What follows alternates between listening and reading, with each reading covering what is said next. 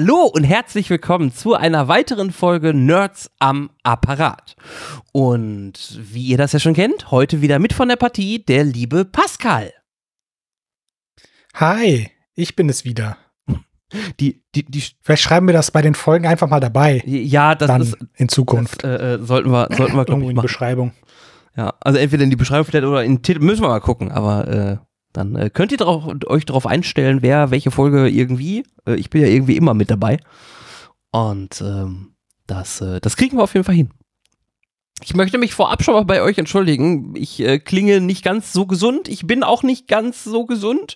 Aber äh, Aber schon besser als gestern. Also gestern war schlimm. Hätten wir gestern aufgenommen, das wäre, glaube ich, katastrophal gewesen. ja, das, das, das glaube ich auch. Ich versuche auch alle Huster oder äh, Nieser oder, oder alles Mögliche rauszuhalten. Ich kann es aber nicht versprechen. Ähm, es ist alles noch ein bisschen, bisschen belegt, aber nur damit ihr Bescheid wisst. Und ähm, ja, diesmal hat der Pascal auch die ein oder andere News mitgebracht. Und wir haben sogar eine ergänzende News zur letzten Folge. Da hatte ich euch ja mit Jonathan darüber berichtet, dass sich die EU-Kommission noch nicht ganz einig ist über diese ja, Massenüberwachung beziehungsweise äh, die Chatkontrolle. Und äh, da gibt es äh, äh, neue Informationen zu. Denn der Entwurf, der ja da zur Diskussion stand, ist nun in eine etwas finalere Version gegangen. Und man hat dann in äh, umfassenden wochenlangen Verhandlungen und über 50 Sitzungen äh, sich dazu entschlossen, ganz viele wichtige Punkte für den persönlichen Datenschutz mit aufzunehmen, aber trotzdem eine Balance zu finden zwischen ja, Recht der, Pers der, der, der Person und aber auch der ähm, Verfolgung von äh, äh, Kindesmissbrauch. Und äh, das Ganze ist jetzt in einen Abschluss gekommen, also der Entwurf ist in einen Abschluss gekommen und wird dann am 13. November äh, final beschlossen. Was sind die größten Änderungen? Ähm, viele Sachen haben ja für Empörung gesorgt. Und ähm, es geht jetzt definitiv darum, dass es A, also das wird auch so betont von der EVP, also der Europäischen Volkspartei, äh, es gibt keine Massenüberwachung, keine Hintertüren und keine rechtlichen Schru Schlupflöcher. Ähm, und ähm, die ähm, kommen, also diese Aufdeckungsanforderungen, also das Abhören als solches, beziehungsweise das Aufdecken der, der, der Chats, ähm, darf nur noch auf einzelne Nutzer oder eine bestimmte Gruppe sich beziehen. Ähm, es muss auch ein begründeter Verdachtsmoment äh, für einen Zusammenhang entstehen, damit man das darf. Und die Chatkontrolle muss des Weiteren auch noch von der zuständigen Justizbehörde angeordnet werden. Das heißt, wir haben hier schon mehrere Bedingungen dazu, dass es, ähm, dass man nicht einfach so auf die Chats zugreifen darf. Ja, es gibt keine Generalüberwachung. Ne? Es ist dann halt mehr wie so eine Hausdurchsuchung am Ende, außer dass der Nutzer halt am besten Falle äh, oder der, der Verdächtige im besten Fall nichts davon mitbekommt. Aber es muss halt ne, von, ähm, von einem äh, Richter. Richter in der Regel dann angeordnet werden. Genau. Ähm, was auch in dem Entwurf drin steht, ist, dass äh, die Ende zu Ende verschlüsselten Kommunikationen nicht abgehört werden sollen. Ja, das hat mich sehr überrascht. Also so, so eine, also eine, ein generelles Verbot bei, bei Überwachung bei äh, Ende zu Ende verschlüsselter Kommunikation. Das heißt, man darf halt eigentlich auch keine, ähm, keine Client-Side-Scanning betreiben. Das heißt, man, man installiert eine Software auf dem, auf dem Endgerät, wo es, ähm, wo es dann entschlüsselt wird, damit der Nutzer das lesen kann. Und ähm, darauf, ne, nachdem das entschlüsselt worden ist, dann kann man den Inhalt ja scannen, wenn man ähm, halt die Software auf dem Gerät hat, äh, laufen hat. Auch das ist nicht erlaubt, wenn die Kommunikation verschlüsselt ist. Ja. Also das fand ich auch sehr interessant. Also für uns natürlich als Bürger, die nichts zu verstecken haben, ähm, ist das natürlich auch durchaus ein, ein, ein, ein praktischer Artikel in diesem Entwurf. Äh, auf der anderen Seite ist es natürlich auch wieder, weil viel Kommunikation gerade in solchen illegalen Machenschaften läuft ja eigentlich auch über Ende zu Ende verschlüsselte Dienste. Also das ist dann ja. so. Ja. Was dann halt meistens der so, so funktioniert, sind die, die sind dann auch in, in Gruppen und sowas unterwegs. Und da muss sich dann halt ähm, die Polizei äh, dann irgendwie einen, einen Weg hineinsuchen. Ja, genau. Die müssen. So wie sie es bisher auch gemacht haben. Ja. Nehme ich an. Nehme ich, nehme ich auch an. Ähm, was auch, was ich auch sehr gut fand äh, in, einem, in einem Artikel, war, ähm, dass sie ja auch durchaus unterschiedliche Software zur Entdeckung dieser Inhalte, also dieser illegalen Inhalte benutzen dürfen, die aber im Vorhinein ähm, alle geprüft werden müssen. Also auf die Erkennbarkeit von den Inhalten, wie konstant ist das, äh, wie sind die False Positives und so weiter. Ähm, da geht es halt darum, dass man äh, ähm, also mit zahlreichen technischen äh, äh, Fertigkeiten halt auftrumpfen muss mit dem Programm, damit es dann auch wirklich in den Einsatz gehört.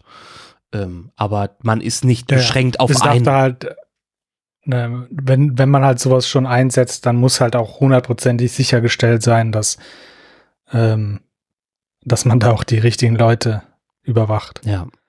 Ähm, was auch ein großes Thema ist, weil lustigerweise hatte ich letzte Woche ähm, noch einen Artikel gesehen gehabt, äh, wie es um die Nutzung von Cloud-Dateien geht. Und ähm, da werden wir in einem anderen Podcast auch nochmal drüber sprechen. Da geht es auch um den Microsoft Service-Vertrag, aber nur ganz kurz angeteasert. Es geht ja auch darum, dass äh, große Cloud-Anbieter wie ähm, Google, Microsoft und Apple natürlich auch ihre eigenen Richtlinien haben. Ähm, und da teilweise Kinderfotos. Also ich habe ein Kind, ich fotografiere mein Kind ähm, und die Daten landen, weil ich die Einstellung nicht geprüft habe oder oder oder in der Cloud. Dann kann es sogar sein, und es ist auch schon vorgekommen, dass diese Cloud-Anbieter mich wegen kinderpornografischen Inhalten äh, blockiert haben beziehungsweise komplett gesperrt haben.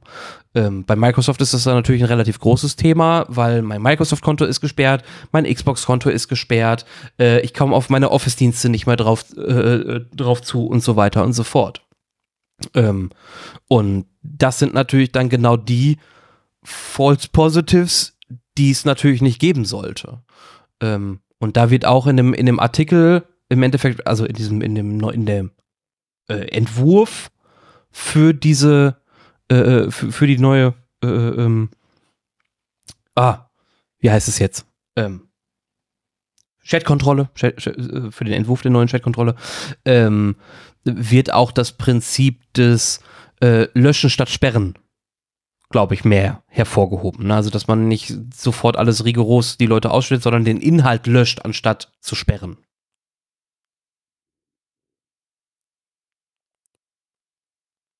Ähm, ja, das äh, finde ich, ja. finde ich, finde ich dementsprechend auch ein, ein bisschen besser, weil wenn ich ein Kind habe und ich habe halt Kinderfotos und die landen halt in der Cloud, habe ich ja keine kinderpornografischen Inhalte, sondern es ist halt mein Kind. Ich verteile das ja nicht. Deswegen, also das ist natürlich immer, mhm. immer super gefährlich. Auf der anderen Seite kann ich auch niemandem empfehlen, seine, seine, seine Kinderfotos irgendwie in der Cloud zu haben, aber das muss dann jeder für sich selber wieder entscheiden. Ähm, aber ähm, wäre ein Grund, das zum Beispiel nicht zu tun. Dann hast du noch interessante News rausgeholt. ja. Ja, habe ich, habe ich wohl. ja, ey, mit, mit ähm, mitgefangen, also bist du selber schuld. ähm, Google ist ja immer ganz gerne in äh, irgendwelchen Rechtsstreitigkeiten wegen ihren äh, Privatsphären-Einstellungen, die nicht so ganz funktionieren, wie sie, wie sie immer äh, dargestellt werden. Ähm, normalerweise sind halt diese, diese Rech Rechtsstreitigkeiten halt dann auch unter äh, unter Verschluss. Ne? Man weiß nicht genau, was da besprochen wird. Äh, jetzt gab es aber tatsächlich einen Fall, wo einige äh, Dokumente beziehungsweise Videos ähm, von Zeugenaussagen öffentlich waren. Unter anderem halt auch von äh, Sundar Pichai, der CEO von Google, ähm, der immer darauf verwiesen hat, dass man ja sein, alles, was Google so an Aktivität vom Nutzer speichert, ja in, im Account, in, in, in einer Account-Seite sehen kann. Und dass man da ja dann auch ein Häkchen setzen kann, wenn man das nicht getrackt haben möchte. Und so weiter und so fort. Ähm und dann gibt es halt von Googles eigenem äh, Privatsphärenabteilung, ne, also die haben eine eigene Abteilung, die sich um, um Datenschutz und so kümmert. Und da kommt dann wieder eine Aussage, die genau das ähm, widerlegt, ähm, dass nämlich dieses Häkchen zwar dafür sorgt, dass die Daten, die gesammelt werden, keinen Einfluss darauf haben, ähm, wie Google dir da ihres, ihre Dienste ähm, präsentiert. Ne? Das heißt, ähm, auf Sucheinfragen haben die Daten, die sie dann über dich gesammelt haben, keinen kein Einfluss mehr drauf, aber sie werden gesammelt. Hm. Und sie werden halt auch nicht in der, in der Oberfläche angezeigt. Ähm, das ist natürlich äh, unpraktisch. Daten werden aber trotzdem gesammelt und es ist nicht so eindeutig klar ersichtlich, ob die äh, auch komplett ähm, anonymisiert sind. Oh, okay. Das, ähm, das, das bedeutet, man hat da durchaus eine Irreführung, weil der Button genau. suggeriert. Und es, genau, das, das ist genau das Problem. Die Buttons und die Labels, die Google halt in ihren, in ihren Einstellungen haben, die sind teilweise oder größtenteils irreführend oder halt so beschrieben, dass man denken würde, Google würde aufhören, Daten zu sammeln, wenn man diese Einstellung setzt. Ähm, tun sie aber nicht, sondern die sammeln fröhlich weiter und man weiß nicht genau, was damit passiert. Ja gut, gerade gerade bei, bei, bei, bei Google, die ja mit unheimlich vielen Daten arbeiten, im Endeffekt kann man sich ja schon so ein bisschen vorstellen, was damit pa passiert, weil die werden zur Verarbeitung mit Sicherheit trotzdem weitergenommen. Ob jetzt anonymisiert oder nicht, ist ja ist dann, ist dann nochmal ein anderes Problem, aber das eher uncool. Google, das ist kein netter Move. Würde ich jetzt mal so behaupten.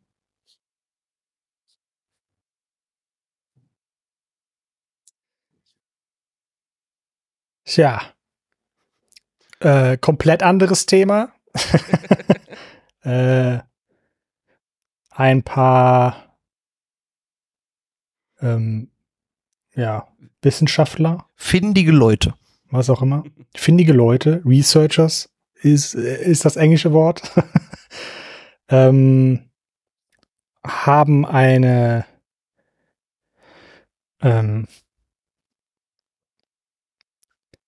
ein, ein Prototypen, sage ich mal, ein funktionierenden Prototypen einer möglichen, eines möglichen Angriffsvektors auf äh, Apple-Geräte äh, erstellt, die ohne Fremdinstallation ähm, alles Mögliche an Daten ausspähen kann. Äh, vor allem ähm, Passwörter und so Zeug, die, die äh, man auf fremden Seiten benutzt. Moment, ohne externe Tools?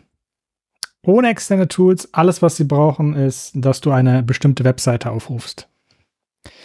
Äh. Das klingt jetzt ein bisschen scary, aber es ist gar nicht so scary. Ähm, wie gesagt, das ist halt ein Prototyp, ähm, ein funktionierender Prototyp. Ähm, es braucht eine Menge, damit das überhaupt funktioniert und es ist kacken langsam. Okay. ähm, das funktioniert halt alles über so eine Side-Channel-Attacke, nennt, nennt, man die. Ähm, da nutzt man halt nicht Fehler im Programm selber aus, sondern eher die Hardware-Design-Fehler. Ähm, man braucht dafür dann halt auch ein sehr gutes Verständnis, wie die Programme funktionieren. Ähm, man, man liest dann so äh, Daten aus wie die ähm, Strom, die, die, ja, die, die äh, Nutzlast der CPU. Ähm, man kann äh, anliegende Kanäle abhören, äh, elektromagnetische äh, Werte auswerten, Geräusche kann man auswerten und so weiter und so fort. Ähm, da halt jetzt nicht jedes Gerät hundertprozentig gleich ist, ne, weil es gibt halt auch bei der Herstellung ja Unterschiede, gerade was bei die CPU angeht. Da gibt's dann, ne, dann, da reicht ja dann ein Transistor aus, um, um halt so einen ganzen Block halt ähm, lahmzulegen. Mhm. Mm. Von daher braucht halt die Webseite auch erstmal fünf Minuten, um überhaupt genug Daten über das Gerät zu haben, ähm, um überhaupt dann die Attacke anzufangen. Mm, okay. Ähm, das heißt, du hast dann fünf Minuten, musst du auf der Webseite einfach nur warten, bis es halt ein ähm, Geräteprofil erstellt hat. Und danach fängt es dann halt die Attacke an, indem es halt einen, eine, eine Webseite öffnet. Ähm, und dann, dann geht es halt erst richtig los. Und selbst dann ist es halt mega langsam. Wir sprechen hier von äh, 30 Sekunden braucht er, um 512 Bits auszulesen. Ja. Äh, ja. Ähm, das, das ist nicht besonders viel. Da passt ein Passwort rein. Das war es dann auch. Ähm, zudem, zudem kann er halt auch nicht jetzt irgendwie die, äh, wenn der, der bräuchte jetzt halt auch schon die Passwörter, die, die man halt zum Beispiel im Browser speichert, ne, für dieses Auto-Fillen. Ja. Ja, da werden ja die Passwörter im Browser gespeichert.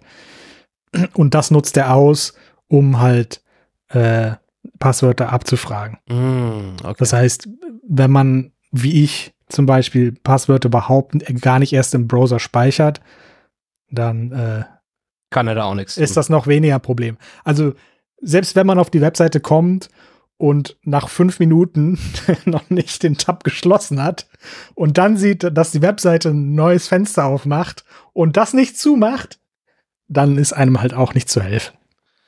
Gut, aber auf der anderen Seite ist, ist das Bild bröckelt ja ein bisschen. Ja. Früher hat man ja immer gesagt, ja, iOS und macOS, das sind ja, das sind nicht hackbar, da lohnt sich gar nicht, die zu hacken. Ähm, gibt es kaum, äh, kaum Angriffsstellen und so.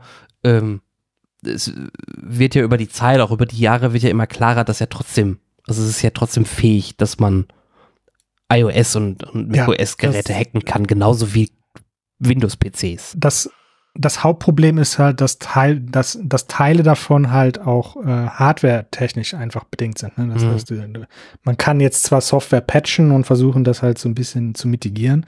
Ähm, das Einzige, was das hilft, ist halt die, die Ermittlungsdauer halt der, ähm, ne, der, der Bits zu lesen, ähm, halt noch weiter verzögert. Aber je weiter wir halt jetzt in der, in der Hardware voranschreiten, desto mehr muss man halt auch darauf achten, ne? weil die, die äh, Transistoren werden immer kleiner, immer kleiner und da hat man, hat man natürlich dann mehr physische, physischen Kontakt, um halt äh, so Sachen auszulesen. Mm, und deshalb müssen dann halt auch die, die Chip-Designer halt auf sowas Acht geben. Äh, Software muss entsprechend auch geschrieben werden, damit sowas äh, mitigiert werden, weil äh, die, die werden halt auch nur schneller und dann dauert das halt auch irgendwann nicht mehr ganz so lange. Ja, klar, also es ist auf jeden Fall eine, also es ist eine potenzielle Gefahr und es ist gut, dass es, dass es jetzt durch, durch, durch Wissenschaftler halt auch herausgekommen ist oder durch Forscher, ähm, weil man dann natürlich dann auch gucken kann, okay, wie kann man auch hardware-seitig gegen dieses Problem angehen? Ähm, ja.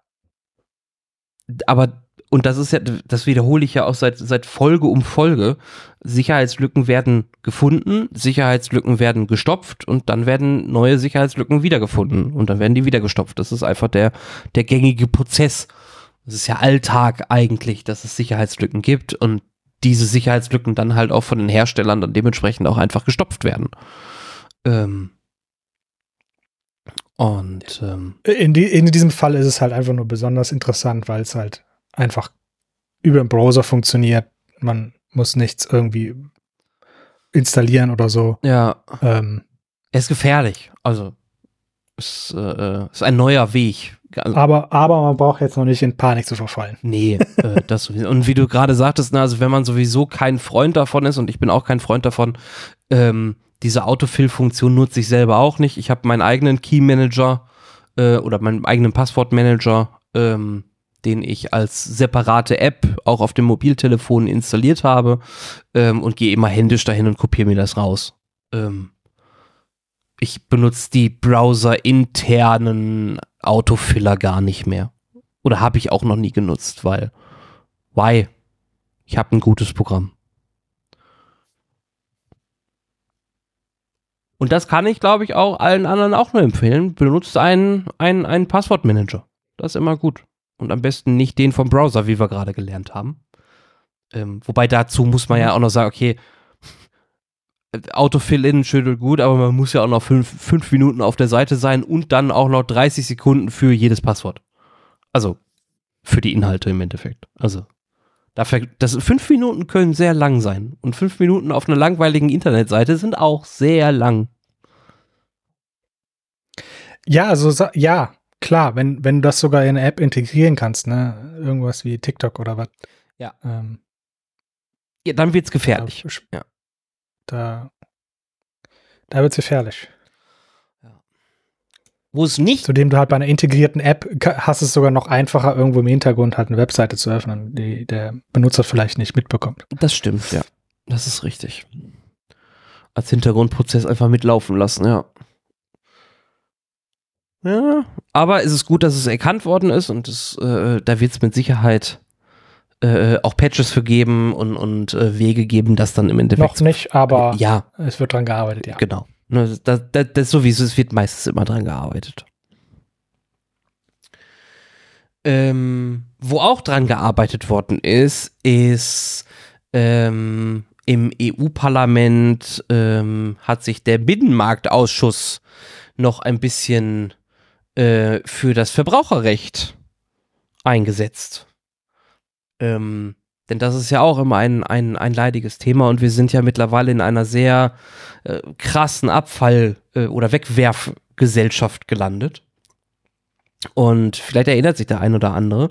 Es gab ja äh, damals schon das äh, äh, Recht auf Reparatur. Und das hat man jetzt im Endeffekt erweitert, ähm, um den, den Zusatz, dass Hersteller äh, Ersatzteile aus dem 3D-Drucker nicht mehr blockieren dürfen. Und das hat auch im EU-Parlament wohl sehr viel Zustimmung bekommen. Also es gab dann nur äh, äh, äh, zwei Nein-Stimmen für diesen äh, Parlamentsentwurf. Auch hier wieder einen Entwurf. Ähm, aber es geht halt darum, dass die Hersteller auch 3D gedruckte Teile als Ersatzteile für ihre für, für, für ihr Gerät im Endeffekt äh, nicht verbieten dürfen. Sodass wir wirklich hingehen können und entweder unseren Freund oder Freundin fragen können, die eventuell einen 3D-Drucker haben und sagen, ey, kannst du mir hier mal irgendwas drucken für mein äh, irgendwas Gerät? Und äh, die Anleitungen dürfen dann, also wenn der Entwurf durchgeht, dürfen dann halt auch äh, verteilt werden diese 3D-Druckanleitungen dann dementsprechend. Und das finde ich sehr cool, weil wenn man bedenkt, dass wir in Europa jährlich circa 12 Milliarden Euro äh, an, an, als Verbraucher 12 Milliarden Euro insgesamt verlieren, weil Dinge kaputt gegangen sind und wir sie nicht reparieren können, ähm, ist das schon, schon eine Menge, würde ich behaupten. Ja. Und ähm, dazu gibt es auch eine Neuerung seitens Microsoft, weil die sich natürlich auch an dieses Recht für Reparatur ähm, mit anknüpfen und sie müssen es ja natürlich auch, weil es ist ja europäisches Recht.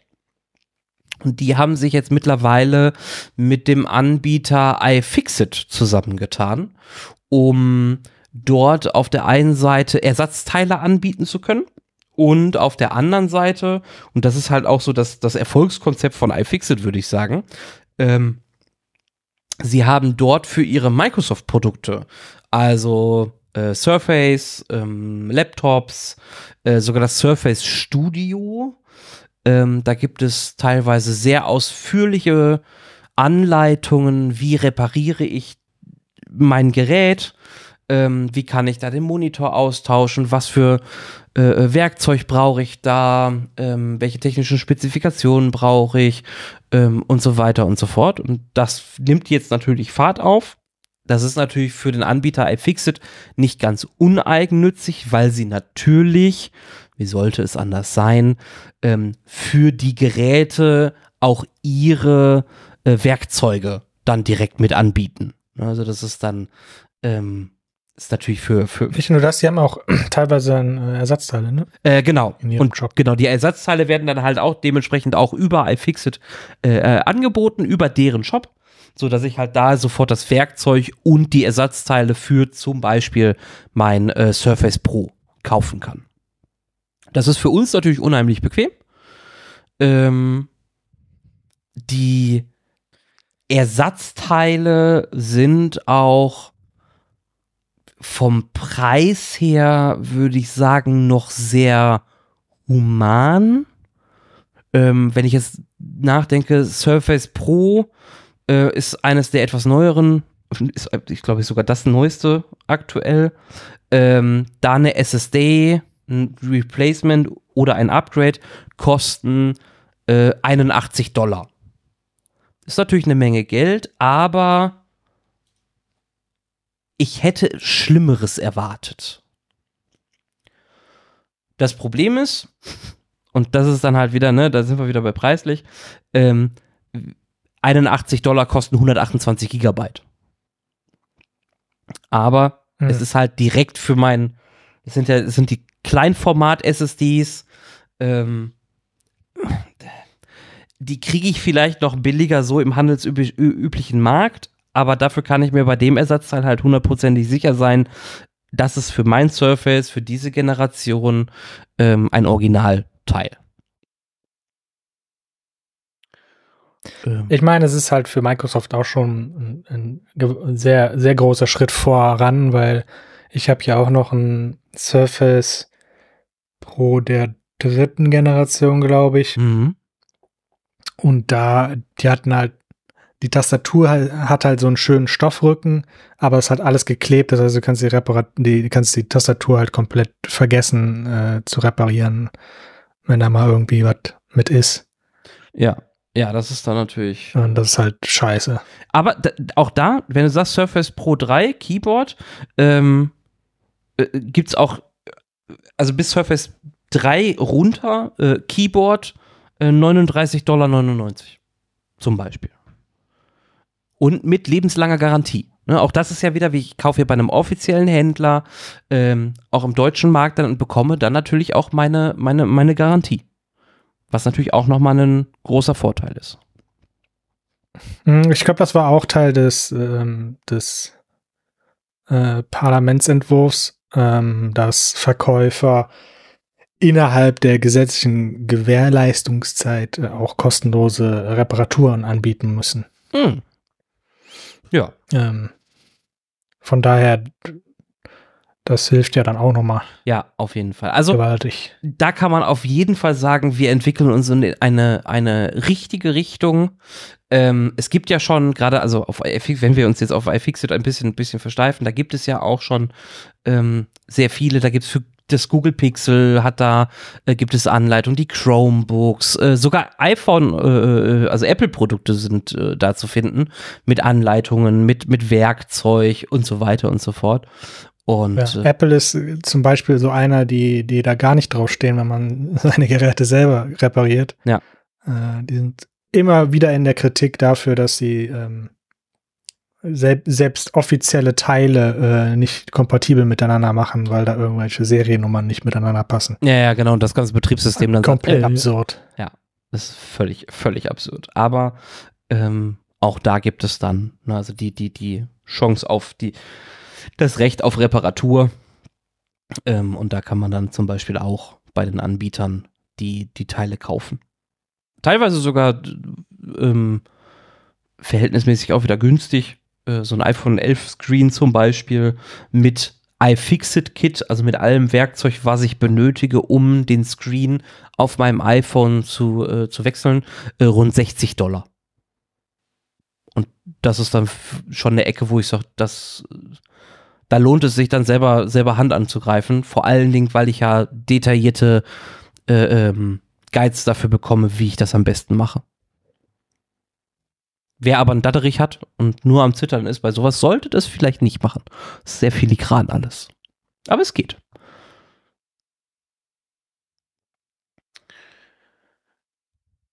Kommen wir zu einer etwas äh, schlechteren Nachricht. Ähm, vielleicht, also gerade die, die, die etwas ältere Generation oder die Generation in meinem Alter, die wird sich an den äh, C-Cleaner mit Sicherheit erinnern. Und ähm, das ist ja auch oh immer noch. So Ja. äh, und das ist ja auch immer so ein, so ein berühmtes Mysterium, gerade bei den neuen Betriebssystemen. Ja, der C-Cleaner und andere Tools, die gleichwertig sind. Ähm, das sind äh, tolle Tools, um den, den Computer zu bereinigen, die, die äh, Registriereinträge sauber zu halten und so weiter. Ähm, ja, sagen wir es so, der Anbieter hinter C-Cleaner, äh, Piriform, hat da eventuell ein kleines Problem mit Hackern gehabt. Und das ist auch nicht das erste Mal. Äh, auch das ist genau, auch das ist nicht das erste Mal. Und ähm, persönliche Daten von den Nutzern von zum Beispiel C-Cleaner wurden im Darknet veröffentlicht. Und ähm, ja, äh, man hat eine sehr prominente Schwachstelle benutzt, die auch schon als CVE äh, im Juni äh, äh, publiziert worden ist, wenn ich das Datum jetzt richtig lese, aber es müsste ja, ist ja amerikanisches Format, äh, ist am, am, am Juni gewesen. Ähm, ist eine sehr kritisch bewertete Sicherheitslücke äh, und auch nicht nur Piriform ist davon betroffen, sondern viele äh, äh andere waren, waren Teil dieser Sicherheitslücke. Ich habe euch den, den CVI-Beitrag äh, ähm, äh, auch direkt wieder verlinkt, unten in der Beschreibung. Aber äh, ja, Piriform ist halt auch Opfer dessen geworden, mal wieder. Und ähm, nutzt das nicht. nutzt keinen C-Cleaner. Äh, sie hatten zwar als Ausgleich hatten sie noch Breach Guard mit angeboten, aber oh boy, ähm, ich glaube, wir brauchen nie, also die, wir sprengen die News, wenn wir uns jetzt darüber aufregen, wie, wie schlecht solche Tools wie C-Cleaner sind. Aber ähm, das ist nicht das Allheilmittel, nutzt solche Anbieter nicht. Ähm, die Gefahr, auch selber was auf dem Computer zu, kaputt zu machen mit solchen Tools, ist eigentlich zu groß, als dass das nützlich ist. Das sieht immer ganz toll aus. Oh, ganz viele Daten. Aber wenn äh, zum Beispiel nach einer frischen Installation von einem C-Cleaner, äh, von einem Windows, man den C-Cleaner benutzt und dann schon Unmengen an angeblich fehlerhaften Dateien und Registriereinträgen und so weiter hat, dann kann da etwas nicht stimmen. Ähm, und das sind, das ist, das ist der Versuch der Geldmacherei, ähm, fallt auf die Fallen nicht rein. Zudem, zudem Windows halt auch teilweise so Registry-Keys äh, anlegt, um halt schneller zu werden. ja. Die der C-Cleaner dann wieder löscht, weil er glaubt, die wären nutzlos. Ja. Das, das Einzige, was daraus resultiert, ist, dass Windows die wieder neu anlegt. Also hast du dadurch halt auch nicht so ein. Ähm, eben drum. Deswegen, also Computerbase, also der Artikel ist auch von Computerbase, die hatten mal äh, im Juni ähm, 2022 eine Umfrage gemacht. Da haben 2761 Teilnehmer daran teilgenommen und 48 Prozent aller Teilnehmer haben den C-Cleaner äh, oder nutzen den C-Cleaner primär. Ähm, alles das, was der C-Cleaner macht, also vieles, was der C-Cleaner macht, kann, können auch die, die, die Windows-Tools. Datenträgerbereinigung ähm, zum Beispiel. Ist auch eine, kann, kann, kann Windows nativ. Also da brauche ich kein externes Tool für. Es ist nicht alles schön säuberlich in einem Programm, klar, fair enough. Aber auf der anderen Seite nutzt die Windows-Tools, weil Windows weiß, was Windows machen kann und muss und wo man Stellschrauben drehen kann, um das System zu optimieren. Äh, das weiß Windows am besten, beziehungsweise Microsoft für Windows am besten. Ähm, deswegen klar abraten von, von solchen, solchen externen Tools.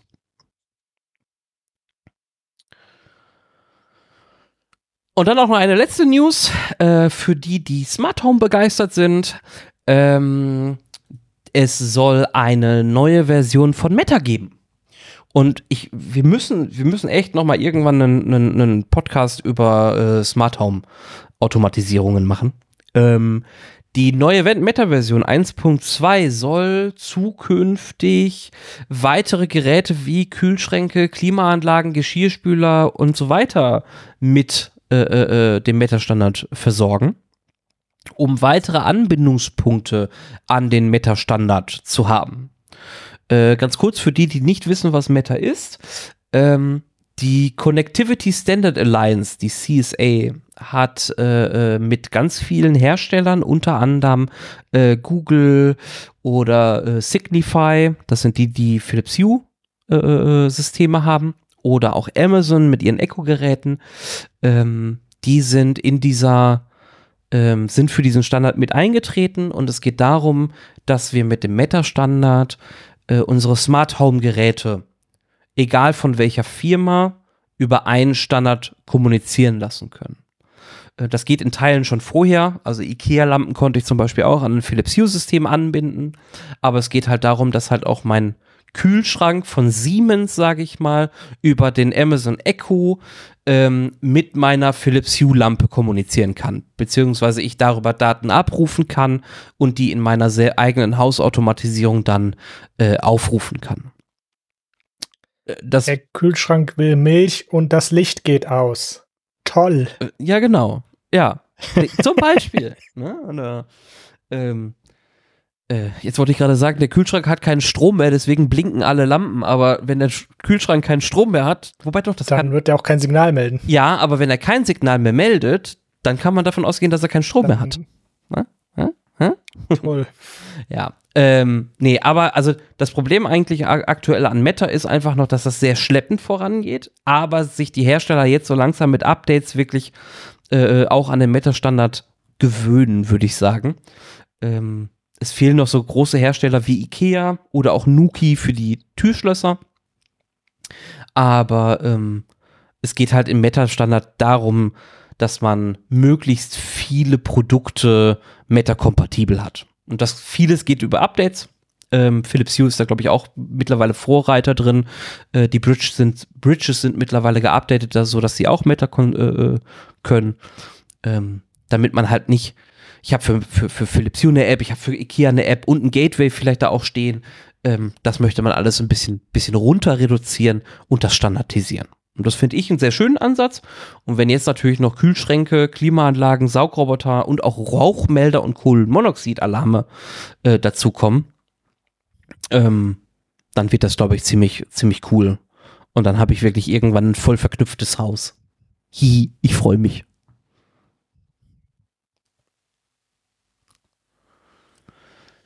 So, genug der News. So, wow wir haben, wir haben, wir haben da ein Thema. Also eigentlich habe ich das Thema, glaube ich, reingeworfen, ne? Ähm, du hast alle Themen reingeworfen. Ich habe kein Thema äh, vorgeschlagen. Von daher. Ja gut. Dann habe ich ja. Die Wahrscheinlichkeit, dass es ein Thema von dir ist, ist sehr hoch. Mano. Ähm, aber dann muss ich ja wieder einleiten. Nein, aber meine natürlich gerne. Ähm, wir haben ja immer mal wieder über Microsoft Copilot berichtet. Ähm, du hattest ja auch in unserer letzten Folge, hattest du auch über den, den GitHub Copiloten ein ähm, bisschen, bisschen äh, geredet. Und ähm, wir hatten generell einfach immer mal wieder das Thema Copilot. Und mir ist jetzt letztens. Ihr könnt das nicht sehen, aber ich nicke. das kann ich übrigens auch nicht sehen. das, äh. Verrückt. Unverschämt. Unverschämt. Nee, aber mir ist dann bei meiner täglichen, bei meiner täglichen Arbeit ist mir aufgefallen in meiner Demo-Umgebung, die ich von, von Microsoft äh, zur Verfügung gestellt bekommen habe, ähm, dass sich da in Power Automate ein bisschen was getan hat. Und ähm, du hattest das dann bei, ja, bei glaube ich. ist das in der Produktivumgebung gemerkt, was nicht passiert. Äh. Ja, und ähm, also ich kann, ich kann aus der Cloud-Only-Sicht darüber ein bisschen berichten. Du hast da, glaube ich, ein, ein, bisschen anderen Blick drauf als ich. Ähm, grundsätzlich, wo, worüber spreche ich überhaupt? Ähm, Power Automate ist ja das Automatisierungstool aus dem Hause Microsoft. Das bedeutet, über Funktionalitäten von Power Automate habe ich die Möglichkeit, auf die Tools im Business-Bereich auf die Tools von, von, von Microsoft zuzugreifen. Zum Beispiel der SharePoint, den viele zum Beispiel als File-Server-Ablage benutzen. Wenn dort ein neues Dokument zum Beispiel hochgeladen wird, dann könnte ich rein theoretisch über Power Automate ähm, eine Benachrichtigung verschicken. Ähm, könnte sagen, hier in einem Teams-Kanal soll dann bitte eine neue Nachricht erstellt werden oder erstelle eine neue Planner-Aufgabe oder ähm, mach halt irgendwas, ne? informiere die Leute, verarbeite das Dokument und so weiter und so fort. Also Power Automate ist wirklich dafür, um Geschäftsprozesse zu optimieren, zu automatisieren und ähm, ja, das, das um, um, um der Person den Fokus wieder ein bisschen in eine andere Richtung setzen zu können, ähm, damit ich halt nicht darauf bedacht bin, oh, ist da ein neues Dokument, muss ich das prüfen und so weiter, sondern das passiert dann automatisiert. Und normalerweise ist es so, dass man diesen Auto, also diesen Flow, diesen Power Automate Flow, ähm, manuell zusammenschustern musste. Ähm, das ist bei Microsoft super einfach, weil es ist Low-Code beziehungsweise No-Code. Ähm, Verfahren. Also ich brauche keine Programmier keinen richtigen Programmierhintergrund, um mich da durcharbeiten zu können. Das ist so ein, so ein schöner ja, Baukasten, sage ich mal, den ich mir dann einfach zusammenklicke. Und jetzt ist Microsoft halt so weit gegangen oder ist einen Schritt weiter gegangen und hat halt auch, ich würde behaupten, den Co-Piloten dort auch mit integriert. Das bedeutet, ich habe jetzt in Power Automate auf meiner Startseite direkt die Möglichkeit, ähm, der KI zu sagen, was möchte ich überhaupt machen. Und je detaillierter ich das beschreibe, desto ausführlicher wird dann auch mein Flow.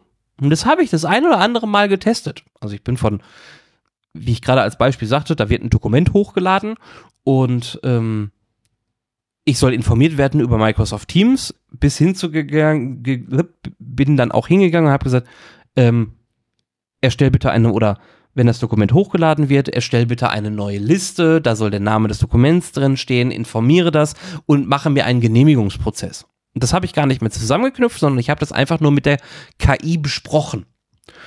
Ähm, und je deta detaillierter ich da wirklich auch reingegangen bin, desto mehr Funktionen habe ich dann auch bekommen. Und es hat wunderbar funktioniert. Und ich war wirklich begeistert, weil ähm, ich brauche mir gar keine Gedanken mehr machen, was brauche ich dafür? Also brauche ich jetzt diesen Konnektor oder brauche ich hier ähm, dieses Element aus dem Baukasten, sondern ich kann halt wirklich einfach mit Beschreibung hingehen und sagen, ähm, was möchte ich haben.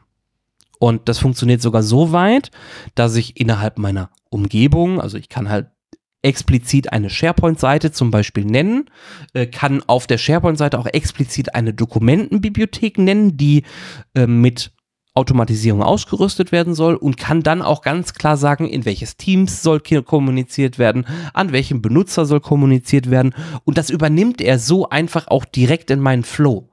Also ich brauche mir gar keine Gedanken mehr drüber machen, wo muss ich hin, sondern ich beschreibe das und der, die KI macht das dann für mich. Und da war ich sehr begeistert drüber, weil das für mich wirklich, wirklich gut funktioniert hat. Und ich habe gehört, Pascal, du hast das auch mal getestet und du hast nicht solche Erfahrungen ja, gemacht. Ein, das, das Problem war, dass mein, meine Aufgabe recht komplex ist. Ähm, ich, wir, wir sind jetzt nicht unbedingt die, die, die, die größten SharePoint-Nutzer. ähm, ähm,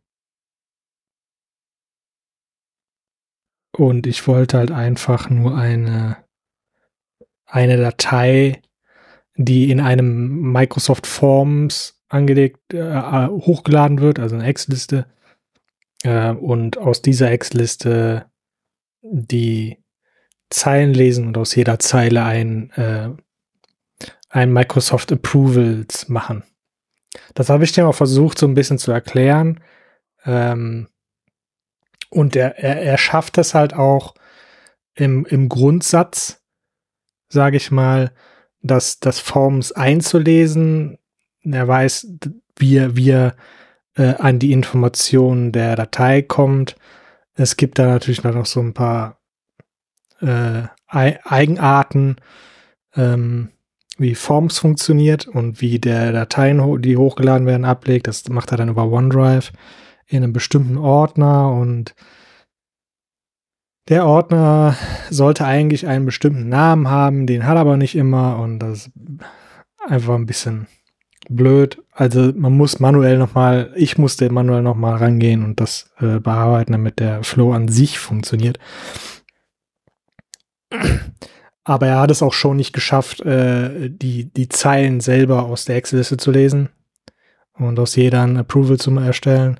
Hm, okay. Äh, und wenn man dann anfängt, ähm, jedes Approval soll dann mit Informationen aus dem Rest, Rest des Formulars äh, gefüllt werden äh, in der Beschreibung. Damit kommt er gar nicht mehr zurecht. da ist er dann komplett abgekackt. Okay. Aber das sind halt so, so komplexe Aufgaben, die ich halt normalerweise dann habe, weswegen ich ja da auch sitze, weil das halt nicht jeder machen kann. Ja. Ähm,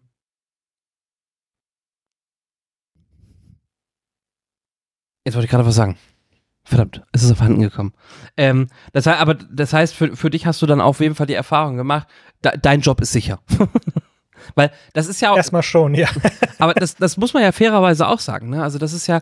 Ähm, viele haben natürlich auch Angst vor, vor künstlichen Intelligenzen, weil die Gefahr natürlich besteht, dass, ähm, dass, dass halt diese künstlichen Intelligenzen mir die Arbeit abnehmen. Aber auf der anderen Seite äh, hat es ja eigentlich einen ganz anderen Vorteil. Äh, den sehe ich zumindest. Ähm, wenn du dir jetzt vorstellst, du würdest jetzt relativ viel mit SharePoint arbeiten und du müsstest halt Flows erstellen und du hast halt super viele Flows, die halt super rudimentär sind, die dich viel Zeit kosten, aber super rudimentär sind. Ähm, du hast aber dann auf der anderen Seite halt super komplexe äh, äh, Flows, die halt auch viel Zeit fressen, äh, die aber auch unheimlich viel Spaß machen. Dann hätte ich als Person keine Lust, mich halt mit diesem Kleinscheiß, sage ich mal, aufzu aufzuhalten, der viel Zeit frisst, äh, sondern würde mich viel lieber auf diese komplexen Aufgaben äh, äh, konzentrieren. Und wenn der Flow mir aber diese kleinen Dinge schon abnehmen kann, wie zum Beispiel so ein Genehmigungsprozess oder ähm, auch einen etwas komplexeren Genehmigungsprozess, äh, wo Dateien gelöscht werden, E-Mails gesendet werden und so weiter. Wenn das Grundgerüst mir dafür erzeugt wird und ich dann noch ein bisschen nacharbeite und das Ding dann fertig ist, dann habe ich ja viel mehr Zeit, um mich, ich sag mal, an die spaßigen Aufgaben zu setzen. Und da hast recht, ja. Stimme ich dir zu. ich ich glaube halt nicht, dass KI uns in irgendeiner Art und Weise so ersetzen kann. Und dein, dein Fall zeigt es ja. Es versteht zwar, was du, also in diesem Fall hat es ja verstanden, was du möchtest, aber du musst ja trotzdem rangehen und justieren. Du musst ja trotzdem ähm, gucken, welche Möglichkeiten hat, hat Flow, das vielleicht nochmal umstrukturieren, umbauen. Ähm, der menschliche Faktor ist also immer noch ein Thema dabei. Und ich glaube, je komplexer die Aufgaben werden, desto häufiger muss der Mensch da auch trotzdem noch, noch, noch sein, seine Finger dran legen, oder? Ja, klar. Äh, die Frage ist halt, wie, wie schnell das Ding halt dann auch lernt, ne, sowas dann zu machen. Wie viel Daten die zum Beispiel dann auch über uns sammeln, wie wir äh, den Co-Pilot in, in Zusammenarbeit mit, mit unserem eigenen Tun dann halt benutzen und dann kann es ja dann auch den, den Rückschluss ziehen aus, das ist das Endprodukt, das, das funktioniert und das hat der User als erstes eingegeben. Daraus kann es ja dann auch schon wieder lernen. Ja. Ja, natürlich. Ähm, und die werden auch kontinuierlich lernen und die werden auch äh, immer weitergehen, aber ähm, ich glaube, auch unsere, unsere Aufgaben werden halt immer komplexer und äh, ja, klar, wenn, wenn der, wenn der User merkt, so, äh, oder der Auftraggeber merkt, so, dafür hat er jetzt auf einmal nur noch äh, eine halbe Stunde gebraucht, statt die üblichen drei Stunden, äh, dann, dann wird er natürlich auch äh, häufiger kommen und, und komplexere Aufgaben stellen, um ja. Ja, ja, natürlich, klar. Ähm, auf, der, auf der anderen Seite ist es natürlich auch, je mehr Möglichkeiten die KI hat, desto mehr Möglichkeiten haben wir natürlich auch die KI in unsere Prozesse mit einzubeziehen, um halt noch komplexer werden zu können. Ne? Also das ist halt, ich glaube, das ist so ein, irgendwann ah. wird es eine, eine, eine, eine Balance geben zwischen ähm, inwieweit nutze ich die KI und inwieweit werde ich als Person für diesen Task oder diese Aufgabe benötigt. Und das, was halt KI auch noch gibt, und das ist halt auch gefährlich, das, das sehe ich auch. Ähm, jetzt gerade bei, bei Power Automate, wenn ich wirklich nur einfache Flows habe, brauche ich ja zwangsläufig keinen Entwickler mehr einstellen, ähm, weil ich halt meinen, ich sag mal, meinen Lieblingskollegen ABC, ähm, den kann ich da einfach hinsetzen und kann sagen, hier, schau dir das mal an, kümmere dich darum und spiel damit und, und bau mir mal was weil es ja für jeden mittlerweile dann zugänglich ist, weil jeder braucht nur noch beschreibend sagen, was er, was er machen möchte ähm, und braucht gar nicht mehr so viel Wissen haben, um ähm, ja, um, um das Feintuning im Endeffekt dann, dann dran zu nehmen, weil Power Automate ja, selber bis, ja auch bis immer. du dann halt dann, bis du dann doch mal irgendwie auf einen komplexen Fehler kommst und dann sitzt du da. Äh, genau, und das ist halt auch die Gefahr. Ne? Es kann jeder benutzen, also es ist halt easy to learn, wobei man lernt ja selber auch gar nicht mehr, weil man lässt ja nur noch machen. Ähm, genau. Und very hard to master, weil wenn es dann an komplexe Flows geht und boy, habe ich in, in letzter Zeit viele komplexe Flows gesehen, ähm, da steigt man nicht durch, wenn man keine Ahnung hat. Und noch schlimmer ist es ja, keine Ahnung zu, von dem Flow zu haben und dann den Flow eines anderen bearbeiten zu müssen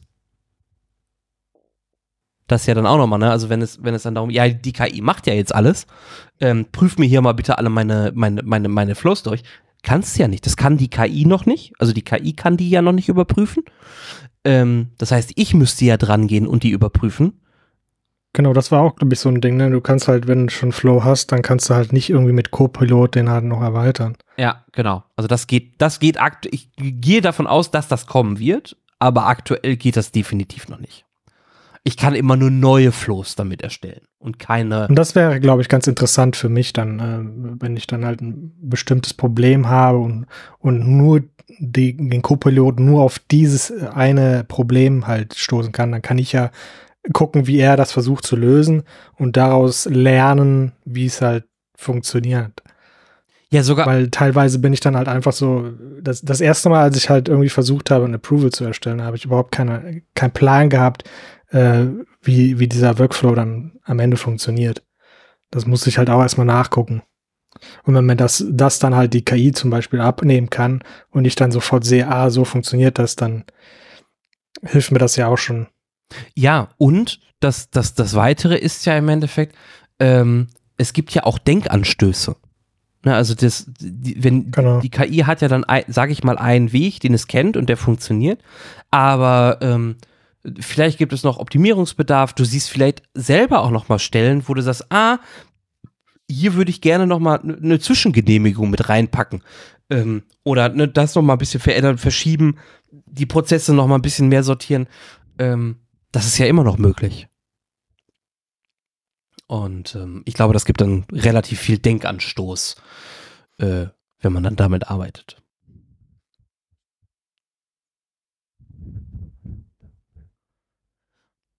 Ja, was sagt uns das? KI ist auf dem Vormarsch und es wird immer schneller, immer größer. Es, es kommt schneller, als ich das tatsächlich erwartet habe, jetzt in, in Produkten. ja, ja, definitiv. Wo ich es nicht äh, erwartet hatte. Also da, wo es noch nicht gelandet ist, ich habe es zumindest in meiner, meiner, meiner Demo-Umgebung noch nicht gefunden, ist äh, zum Beispiel Power Apps. Ähm, das ist ja nochmal, ne, Power Apps ist zur Erstellung von, ähm, von wirklichen Applikationen, die auf Mobilgeräten und auch auf, auf normalen Telefonen, sage ich mal, funktionieren. Äh, da gibt es das noch nicht. Also da gibt es noch keine KI. Aber der Schritt, dass es jetzt in Power Automate ist, bedeutet eigentlich nur, dass es gar nicht mehr so lange dauert, dass weitere Tools wie zum Beispiel Power Apps oder Power BI ähm, mit KI ausgestattet werden, um da das, den, den Arbeitsalltag äh, zu verändern. Sagen wir zu verändern. Und das finde ich dann sehr spannend, weil das geht echt rasend schnell aktuell gefühlt.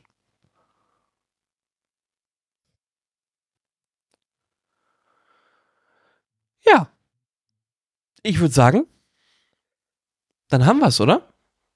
Unter einer Stunde. Uh, ja, wir, wir, haben, letzte Folge habe ich mit Jonathan ein bisschen überzogen und dann machen wir jetzt ein paar Minuten weniger. Das ist ja nicht, nicht schlimm. Ihr Lieben, es tut mir leid, dass ich, ich meine, ich weiß, meine Stimme klingt immer noch belegt, aber äh, ich hoffe, ihr konntet euch das trotzdem anhören. Und äh, ganz lieben Dank, dass ihr bis hier hinten äh, äh, zugehört habt.